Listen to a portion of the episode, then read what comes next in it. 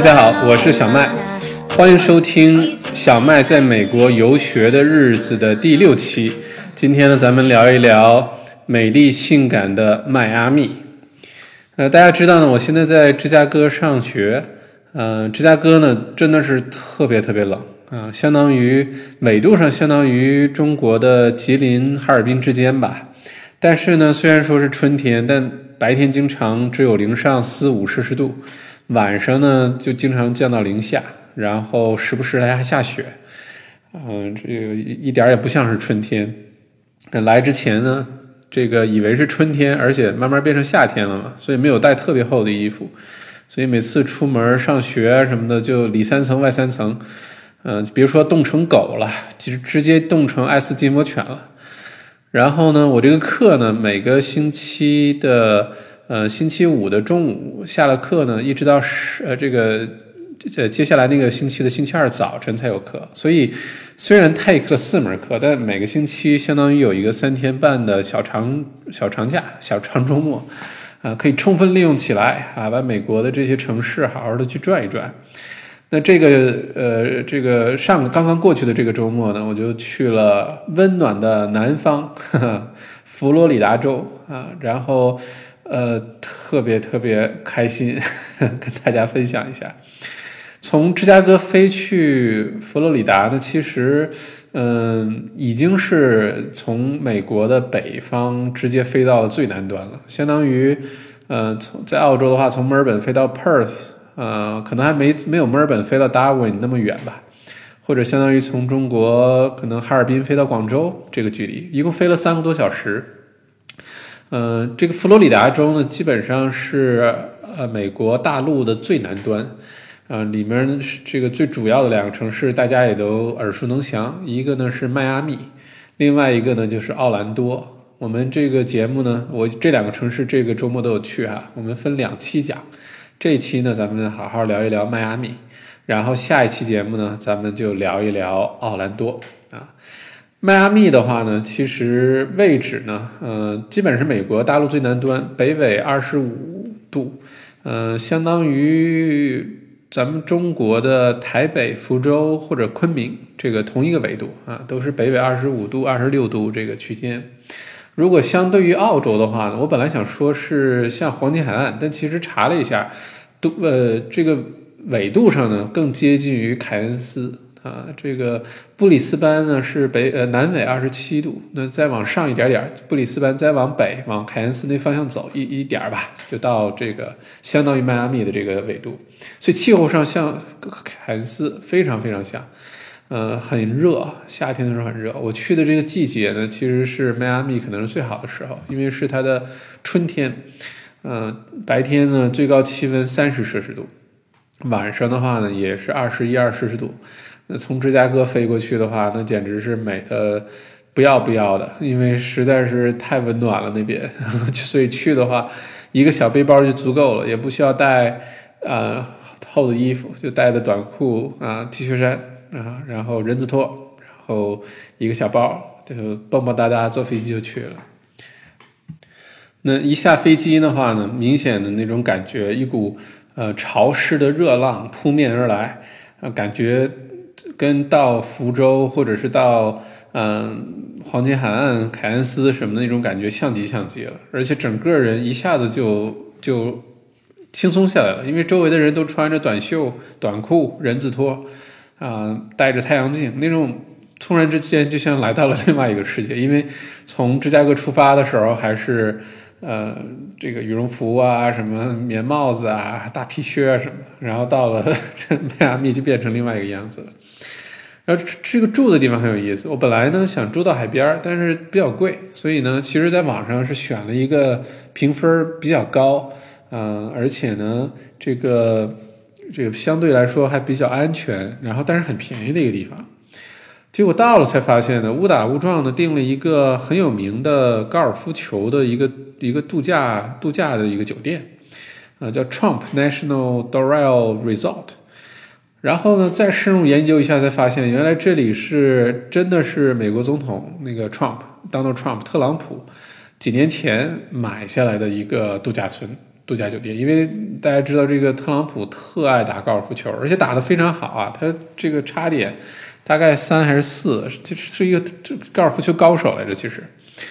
而且这个住的这个度假村呢，它有四个高尔夫球场，一个度假村里面有一个最有名的叫 Blue Monsters 啊，蓝色怪兽，是这个举办了这个非常多的呃 PGA 的巡回赛和美国大师杯这比赛，可以说是全美国甚至全世界都出名的一个高尔夫球场，这个真的是完全没想到。而且呢，整个这个高尔夫球度假村呢非常大，里面呢有什么健身中心。啊，有什么酒吧、餐馆、商店，啊，一个非常美的一个户外的游泳池。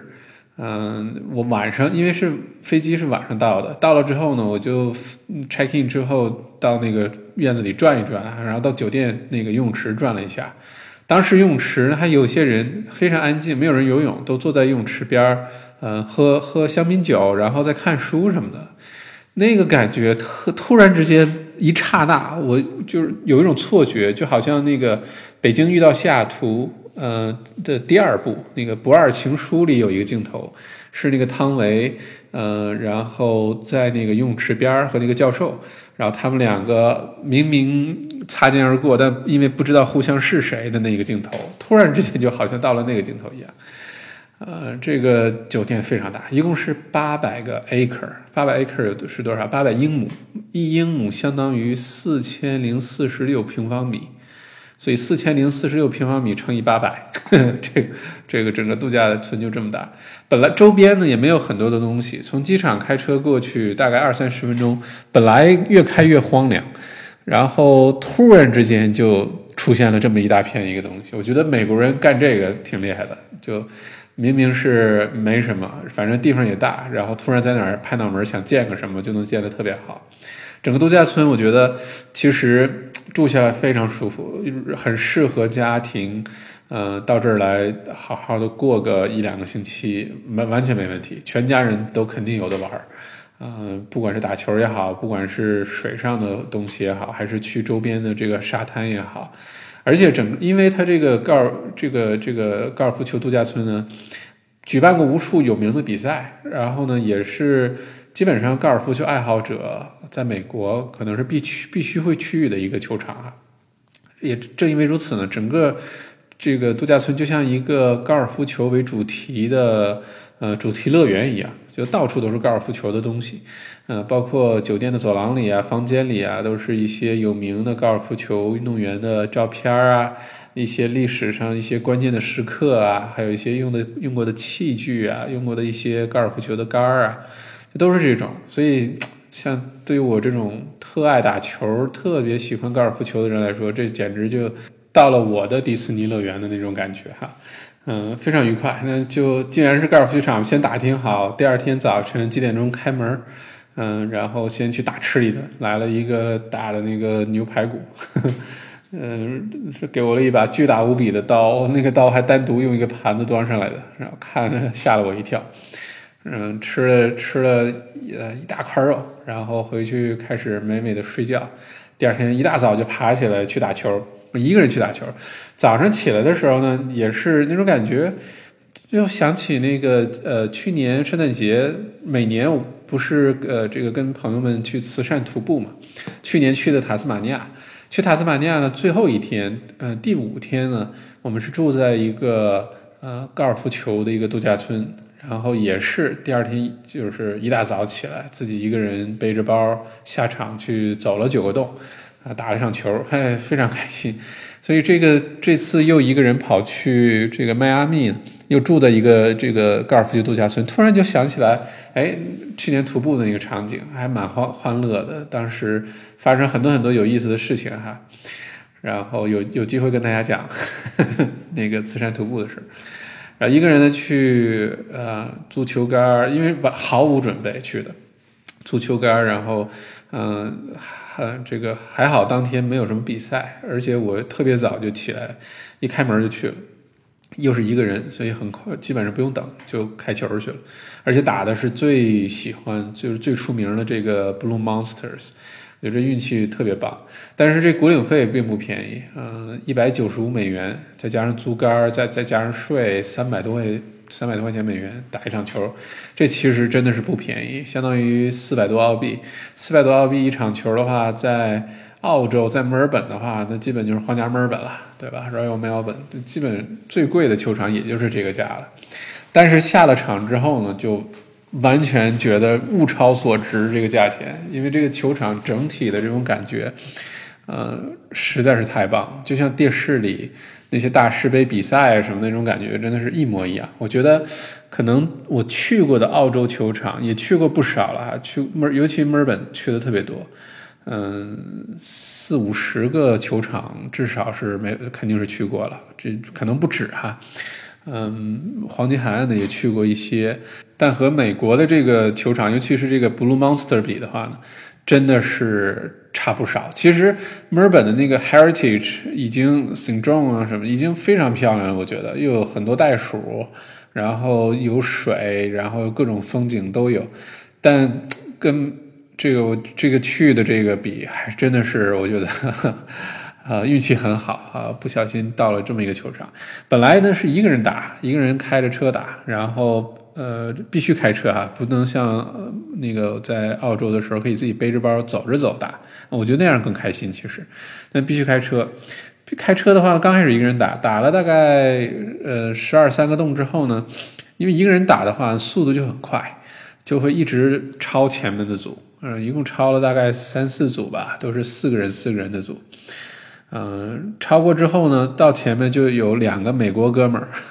然后他们这个正好在开球，然后我就到了这个发球台，我就把车停在旁边，静静的看着他们，不打扰他们，等着他们打完了，我好跟上。结果呢，他们就不肯开始，非要加入，非要我们三个一起打。我说不要不要不要，我说我这个好久没打球了，打的特烂，我这个也别耽误你们，对吧？我纯属娱乐。如果说这球打的这个不好找啊，或者什么，我都不找了，直接再丢个新球出来，直直接继续打，不耽误时间。嗯，不行，必强烈要求必须一起打，然后非是热情到我也这个这个没有办法拒绝，那就好吧，一起打。然后就自我介绍，这两哥们从什么俄亥俄州来的，也不是本地的那个，不是佛罗里达的。然后一个叫 Jason，一个叫 Adam，呃，这俩哥们呢，一早上我是几点？六点多、七点开始开的球吧。他们俩已经喝醉了，早餐就喝的啤酒。我估计前一天晚上就就可能一直喝到那时候，特开心的两个人喝的，就那种特别无害，这种特好，你知道吧？就是喝多了之后也不哭也不闹也不上吊，然后开心的不得了，有说有唱有跳，他们就属于这种。然后这个自我介绍问我哪儿来的，我说我从墨尔本来的，从澳洲来的。他说啊啊，这澳洲人都长成亚亚洲样子吗？也是在开玩笑的，其实。然后就一起打球，这两两个一个人穿着人字拖，其实这种我觉得严格来说不应该让他下场，他不知道是偷偷跑过来还是什么，穿着人字拖，然后穿着其他的衣服都必符合要求了，但是这个鞋肯定是不符合要求。然后两个人打，其实打的还不错。嗯，然后打打打打打呢，就开始玩鞋了。一会儿呢，自己录段直播；一会儿呢，这个呃，在球场正中央尿泼尿。然后这个不知道从哪个树林里找球的时候，找出了一个红色那种，就是扎小人的那种娃娃，也不知道怎么找到的。这找到了之后，哎呀，把他喜欢坏了，又是自拍，又是跑过来拿给我看，然后还给他起名儿。哎呦，就反正愉快的不得了。然后三个人有说有笑，因为大家都也没有很认真的，真的去像去打球一样哈，就是，呃，纯属是早晨，呃，出来透气娱乐那种。所以最后几个都跟他们一起打的，打的非常开心，还非要一起合照，也合了一张照，还留个纪念。呃，也算是这个这给这个打球这次去打球留下一个呃一个小亮点吧，以后回忆起来也肯定能想起来这两个人。然后打完球呢，回酒店，嗯，这个洗洗澡，出发。这个一天，其实，呃，迈阿密的话呢，讲西班牙语的人特别多，这个南美的人特别特别多，甚至于这我坐那个呃，Lift，Lift 就相当于 Uber 哈，在美国 Lift 也挺受欢迎的，比 Uber 可能在一些城市更受欢迎更多，而且便宜一些。嗯，这很多的这个 Lift 或者 Uber 的司机呢，不太会说英语啊，都是讲西班牙语的，而且酒店的工作人员基本上都是南南美裔、拉丁美裔的哈，呃，都是讲西班牙语，当然都是英语讲的也都很好了。这个跟什么有关呢？跟早年迈阿密的历史有关。这迈阿密呢，这个城市刚建立之后呢，其实并没有现在这么热闹，是当时的这个卡斯特罗，就是古巴的那个领袖，然后在那个呃这个冷战之后呢，开始跟美国对着干，长达四十几年的这个就是跟美国对抗。他当时出了一个特坏的一个主意是什么呢？把这个古巴，因为呃，这个迈阿密和海对岸就是呃古巴了，就是哈瓦那了。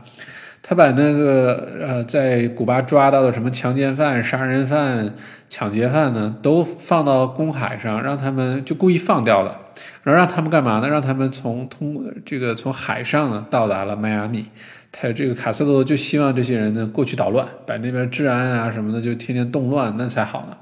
没想到呢，到了那儿之后，把迈阿密建成了一个特别富庶的一个城市，特别美的一个城市。这个就有点像澳洲，是吧？早年英国人把囚犯呀什么这个都放到澳洲来，结果把澳洲建建造成今天世界最宜居的一个国家，这么多宜居城市，很有意思。也因正因为这样的话呢，就很多很多的这个拉丁美裔的人，然后讲西班牙语。都基本上都会讲西班牙语，啊，这里问大家一个小问题啊，大家能分得清这个拉丁美洲和南美洲有什么区别吗？这小时候如果应该是初中地理吧，学得好的话，这个学霸们哈，应该是一下能回答上来。拉丁美洲跟南美洲呢，其实唯一的区别就是，呃，这个拉丁美洲是南美洲加墨西哥等于拉丁美洲。啊，就否则没有墨西哥的话，就是只是南美洲，巴西呀，啊，什么阿根廷啊那些国家，这是这个，所以所以除了加拿大、美国以外，基本上就是拉丁美洲了，这是这是美洲。然后呢，这个先去了一下，有一个区，嗯，离这个市中心不是很远，有一个区叫呃 Little Havana，小哈瓦那。整个那个区的风格、吃的，然后里面居民都是古巴裔的人啊，就有点像墨尔本的这个 Lygon Street，全是意大利人那种感觉，还或者像 Oakley，全是希腊人，感觉很像。然后呢，大街大家在大街上穿那个服装什么，你就感觉到了另外一个城市的感觉，突然之间就一一个区而已哈，而且卖各种什么雪茄啊，什么特便宜，哎呦。这个我也不抽烟，不然的话，如果是喜欢抽烟、喜欢抽雪茄的朋友到了那儿可开心了。雪茄特别便宜，几块美元就一根儿，各种各样的选择也都有。然后各种这种古巴风情的这种，你到那儿就能体，就很快的这个这个感受一下古巴的这种呃风情吧。而且这个逃到这儿的，逃到迈阿密的古巴人呢，都是讨厌他，都是恨这个卡斯特罗的。因为他的这个也算是独裁吧，然后封闭边境，然后让古巴这个经济特别落后，然后等等等等，就有点像北朝鲜一样。呃，然后呢，这个二零一六年当时卡斯特罗去世的时候，整个这个迈阿密还呃有这个游行，就是大 party，所有古巴裔的人都跑出来，呃，这个热烈庆祝卡斯特罗同志去世啊。因为就觉得一个黑暗的时代总算是过去了。我估计要是金三胖哪天挂了，这个北朝鲜人民，呃，这也难说，因为都已经被洗脑了，外面世界什么样也不知道。可能是呃吉林辽宁那边的这个呃跑出来的朝鲜族，这个北朝鲜这个跑出来的这些人应该是特开心，总算是这个时代结束了，对吧？反正，这就是小哈瓦那，这白天去反正觉得治安也挺好的。啊，然后，然后就去了这个，呃呃，著名的迈阿密海滩啊，Miami Beach，它呢整本身就是一个区，呃，是一个这个竖纵向的这么一个一个岛，通过几个桥呃和这个迈阿密的这个 downtown 相连接。哎呦，到了那儿就是蓝天白云，呃，沙滩。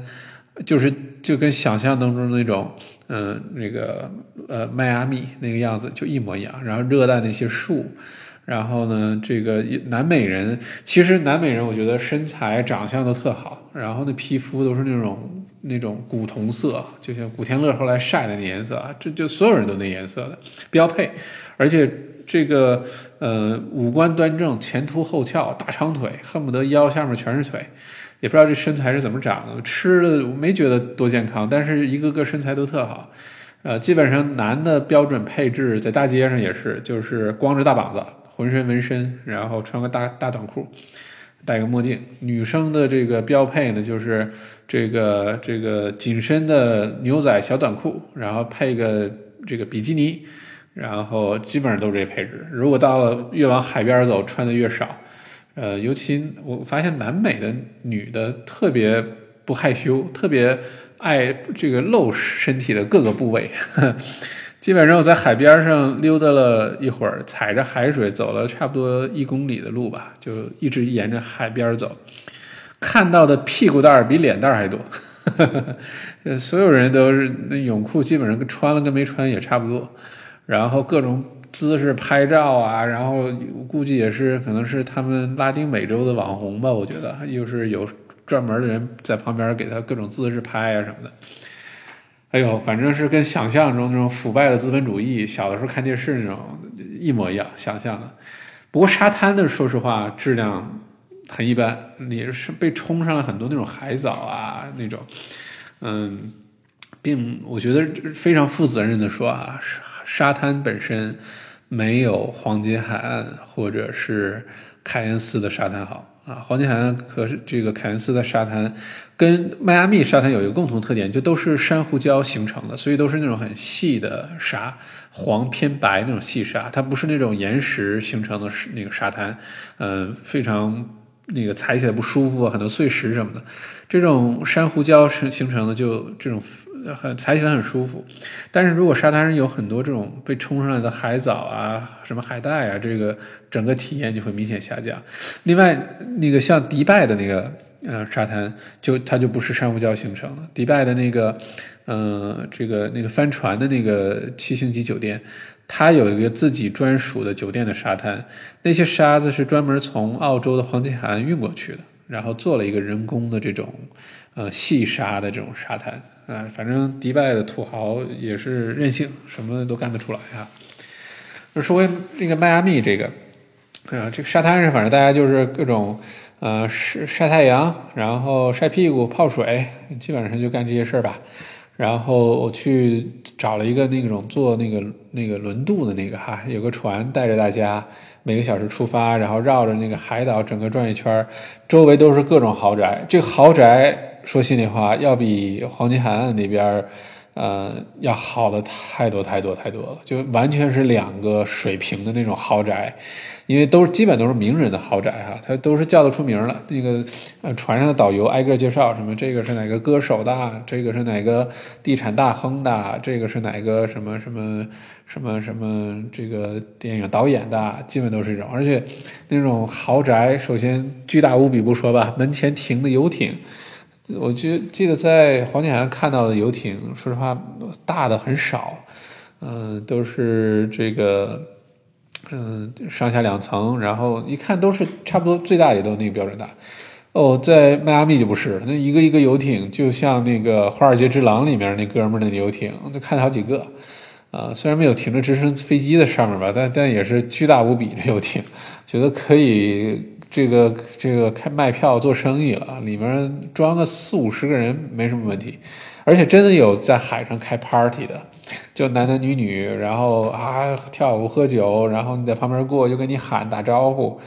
哎呦，这日子过的是真的是挺美的。然后从迈阿密的这个海滩呢，就呃回到了迈阿密的市中心 downtown。呃，高楼特别多，然后呢，这个听那个介绍才知道，当地人介绍，迈阿密的高楼的数量呢，仅是在美国呃排第三位啊，仅次于纽约和芝加哥，这个让人非常意外。我以为它是一个旅游城市，但其实里面金融服务行业啊，各行各业也非常健全。呃，这个来自于拉丁美洲或者美国本土的很多的人也都在这里生活工作，这个让我有点意外哈。跟这个高层建筑特别多，呃，而且呢，这个迈阿密有一个特别著名的地方啊，就是叫 Key West。Key West 呢是这个佛罗里达州的最南端，同时呢也是美国呃本土美国大陆的最南端，因为美国还有夏威夷岛啊，还有对吧？所以本土的最南端，呃，然后有个标志，这个我还拍了张照发个朋友圈，很多朋友都看到了哈。这个海的对岸九十英里就是古巴，如果弄个小船，基本上就能直接划过去啊，嗯。这个 Key West，呃，因为什么出名呢？除了因为它最南端呢，它还在这个，呃，我最喜欢的一部电影《阿甘正传》啊，《Forest Gump》，在这个电影里头有这么一个镜头，当时是这个，呃，这个 Gump。Forest Gump 那跑跑跑跑跑，他不有一段时间就是这个，嗯，跟那个 Jenny，呃，分手，然后他一个人就突然迷失自己了，然后就开始不停的跑，满脸大胡子，一直跑，从把美国从西跑到东，从南跑到北。有一个镜头就是他跑到这个美洲的这个美国的最南端了，就跑到这个 Key West，然后掉头又回开始往回跑。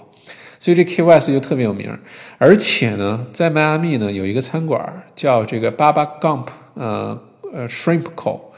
这个 Baba 是谁呢？就是如果看过《阿甘正传》这电影的朋友们哈，一定有印象特别深刻。其实他是他可能是这个阿甘最好的一个战友，在在在他们这个部队里的一个朋友，黑人，嘴唇特厚，然后呢就说他们家是抓虾的。啊，不不是抓虾，捕虾的。然后呢，虾的无数种做法啊，什么什么 barbecue shrimp，呃，coconut shrimp，garlic shrimp，steam shrimp，shrimp skewer，shrimp this，shrimp that，啊，因为在美国虾都叫 shrimp，不叫 prawn 哈，不管大小。然后结果呢，就有人特别聪明，把这个电影的版权就给买下来了。然后呢，就开了一个这个主题的一个餐馆，就叫爸爸呃 Gump Shrimp Co。因为这个后来这个阿甘跟这个爸爸他们还成立了一个捕虾的这么一个公司，就叫这名儿。然后呢，餐馆里呢就都是阿甘的这个主题，呃，里面呃除了这个摆了，比如说阿甘戴过戴的那种帽子啊，穿的 T 恤衫啊，那个经典的耐克的那个鞋啊。然后都可以买下这些纪念品，然后门口还摆一个电影里有个场景是基本上贯穿主题主线的，就是呃阿甘坐在那个一个呃 bus 站的那个长椅上，然后呢就一直跟路人经过的人讲他的这些故事哈，把整个故事串起来，然后门口就有那个给你拍照用的，就如果是阿甘这个电影的迷的话，这个呃特有意思，我觉得一定值得去看一看。因为因为这你能在里面找到很多电影里的一些细节，然后就是菜单，就是各种各样的虾的做法，各种各样的虾的做法，而且口味呢很符合咱们中国人的口味。那个还有米饭什么的，然后有辣的，有有各种烤的、炸的，各种各样做法的都有，味道还真的是不错，而且也没有很贵，生意巨好无比。基本上中午的时候就排长队，于是呢就美美的吃了一顿这个虾的大餐，shrimp。而且呢，在迈阿密这个龙虾特别多，龙虾呢要比牛排要便宜啊，一份龙虾大概二十几美元，牛排的话三四十美元、八九十美元的都有，这个很神奇，可能是这我吃过的，包括澳洲在内，可能吃龙虾最便宜的一个地方了啊，在这个地方啊。不过世界上有还有一个地方龙虾特便宜，对，这个比美国这还便宜，在哪儿呢？在非洲。非洲的话，这个一个龙虾多少钱呢？十块钱一个，一整个哈，都不用论磅，呃，十人民币一个，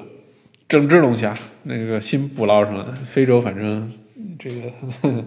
呃，人工基本上等于零，然后这个龙虾又多，他们又不太爱吃，我估计可能更爱吃虫子、老虎、狗什么的吧。不过这龙虾特便宜，所以呢，这个当地有一个呃人气排行第一的一种食物什么呢？叫 lobster rolls，我说到这儿又开始流口水了，不好意思。Lobster rolls 这个其实越好吃的东西啊，尤其是海鲜，做法就越简单。你像是如果用各种酱啊什么这个掩盖这个食物本身，那你就不知道是不是新鲜了。你比如说鱼香肉丝。说实话，用什么肉做出来都是那个味儿，对吧？这个海鲜就不一样，用最简单的办法做出来还觉得好吃，那真的是不容易。而且吧，我现在觉得自己吃的东西越来越挑，虽然很好养活，怎怎么都能吃饱，但是呢，嗯，这个开始我觉得有点挑嘴了。小的时候吃个三鲜意面，后来吃什么康师傅红烧牛肉面。配一个什么双汇王中王，好多瘦肉耶，就觉得美的不得了了。现在说实话，很难有什么吃的让我觉得特好吃的。我觉得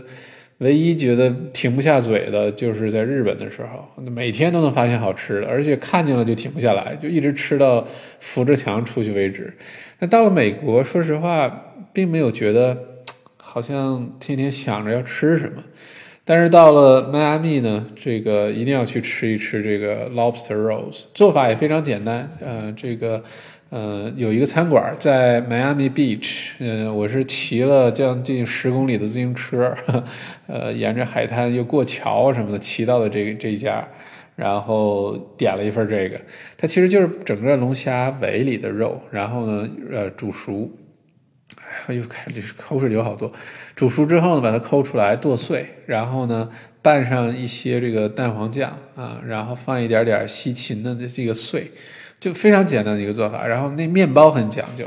面包呢一定是烤的，刚从烤箱里拿出来，就半酥不酥又很软的那种，它又不硬啊，但是还让你有一些那种酥脆的口感。把这个龙虾肉往里一放。然后呢，给你放一片儿这个一个一个青檬，你自己挤一下，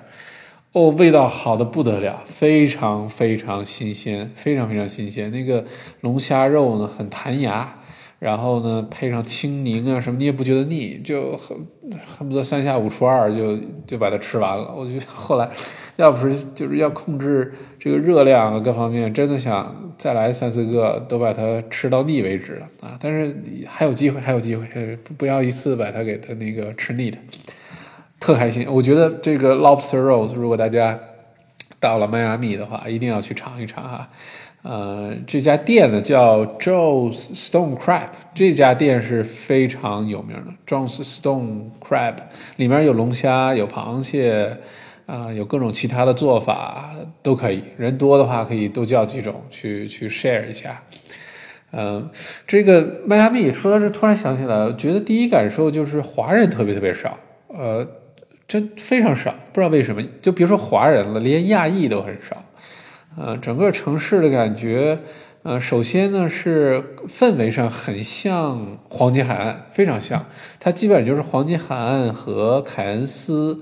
呃，和布里斯班加在一起，然后再放大，就是这么一个城市。就又有度假，又有商业，然后有沙滩，然后呢天气又比较炎热，然后常年呢温度都比较高，然后很适合。这种喜欢热的地方或者喜欢度假的地方，这种啊去那玩儿，就这整特别特别像，但是华裔特别少，这个不太清楚为什么。嗯，在那转了几天，一共也没遇到多少长着亚洲面孔的人，几乎都是南美人。我的感觉就是满大街听到的都是拉丁语，呃，不是拉丁语，都都是西班牙语。比讲英语的要多得多，所以有点受刺激。正好学校开了一个课，短期课，八个星期用英语学西班牙语。我觉得我要不要考虑去报一个，学一学西班牙语，哪怕学一些简单的，也算是会了一个，又会了一门语言吧。这是迈阿密，然后反正是特别开心的玩了一整天，然后找邮局，呃，寄明信片，然后。呃，这个回酒店美美的睡了一觉，然后又是到这个游泳池边儿啊，在晚上，这个风吹，然后你听着附近树叶哗哗的响，然后但又很安静，然后躺在这个呃这游泳池边的长椅上，然后看了会儿书，然后，哎呦，那感觉特美，不知道怎么用语言形容。然后第二天一早上就坐这个呃长途 bus 啊去了人见人爱、花见花开的奥兰多啊，奥兰多，咱们下一期节目再详细聊哈，里面好玩的东西实在是太多了，实在是太多了。我这个长周末这个第一站到了迈阿密，感觉非常棒，非常非常开心啊！这个我觉得以后有机会应该还会去，而且最好是多找几个朋友啊，三五好友甚至更多，尤其爱打球的，大家可以组个团儿，然后呢在那好好的过一个周末啊，十天八天的都不会嫌长，然后打打早晨起来打打球，对吧？没有很热，然后呢，一起喝喝啤酒，然后到沙滩去转一转，出海坐船，还有钓鱼哦，我觉得这日子真的是特别美，特别美。OK，好，那这一期呢，咱们就聊到这儿，这就是佛罗里达州的迈阿密啊，咱们下期节目继续聊佛罗里达州的奥兰多。好，小麦在寒冷的芝加哥向大家问候啊，谢谢大家收听，咱们下次再见。